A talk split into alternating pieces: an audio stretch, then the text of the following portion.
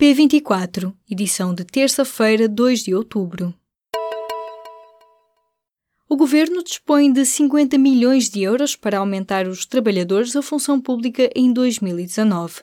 O executivo está a negociar com os parceiros políticos a forma como irá distribuir este valor. O primeiro-ministro António Costa defende que o esforço deve ser concentrado nos salários mais baixos, mas os partidos que apoiam o governo no Parlamento consideram este valor insuficiente. Ao longo das reuniões desta semana, a expectativa dos partidos é que as finanças revejam as contas e que estes 50 milhões de euros possam aumentar.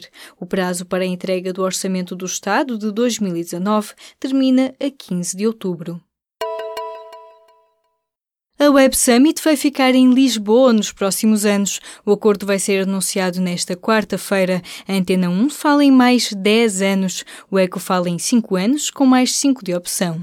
O contrato inicial previa a realização das edições de 2016 a 2018 na capital portuguesa, com mais 2 anos de opção. A próxima edição da Web Summit realiza-se entre os próximos dias 5 a 8 de novembro.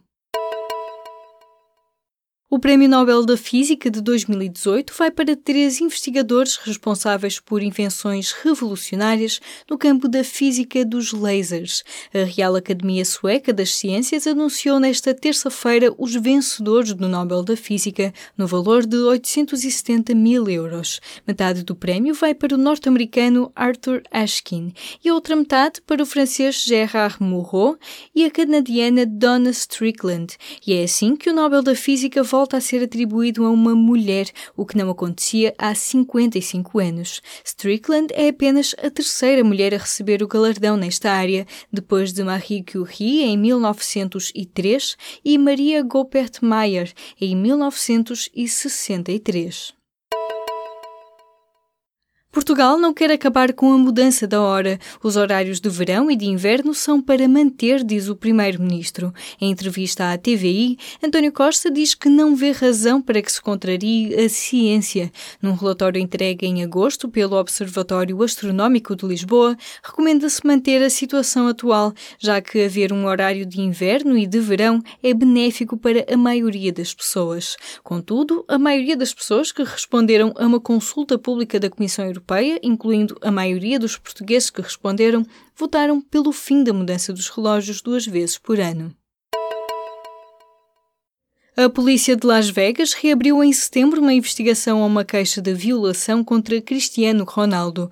A queixa original é de 2009, foi apresentada por Catherine Mayorga, de 34 anos, que acusa agora o jogador português de a ter forçado um ato sexual num hotel de Las Vegas. Quase 10 anos depois, a norte-americana apresentou um processo em tribunal contra Cristiano Ronaldo, com quem terá assinado um acordo de confidencialidade na altura dos factos e que agora considera nulo.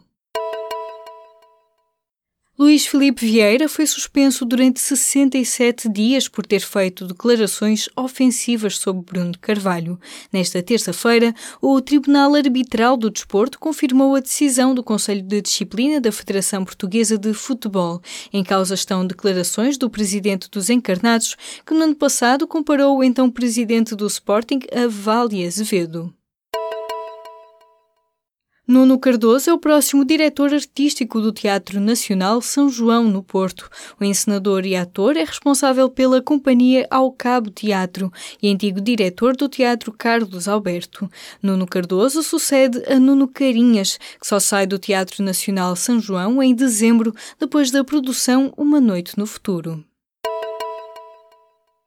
As eleições regionais da Madeira do próximo ano prometem ser as mais disputadas de sempre. As sondagens revelam um empate técnico entre PSD e PS. E há agora um dado novo e importante.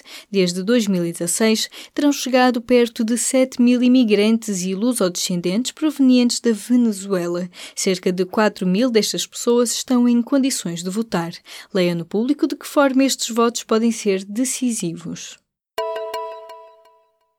O relatório apresentado nesta terça-feira pela Comissão Europeia contra o Racismo e a Intolerância dispõe o que considera serem lacunas na lei e na prática contra a discriminação motivada pelo racismo ou a homofobia, entre elas a de que a polícia tolera o racismo e as denúncias não são investigadas a fundo. A Operação Lava Jato entrou derrompante na campanha presidencial brasileira. Nesta terça-feira, o juiz Sérgio Moro decidiu tornar público o depoimento do ex-ministro António Palocci, em que este incrimina diretamente o antigo presidente Lula da Silva. As eleições brasileiras acontecem já no próximo domingo. A menos de uma semana, o candidato de extrema-direita, Jair Bolsonaro, sobe nas sondagens e registra já 31% das intenções de voto. Está agora 10 pontos percentuais à frente do candidato que aparece em segundo lugar, Fernando Haddad, do Partido dos Trabalhadores. Acompanhe também as reportagens do público no Brasil, nas edições impressas ou em público.pt.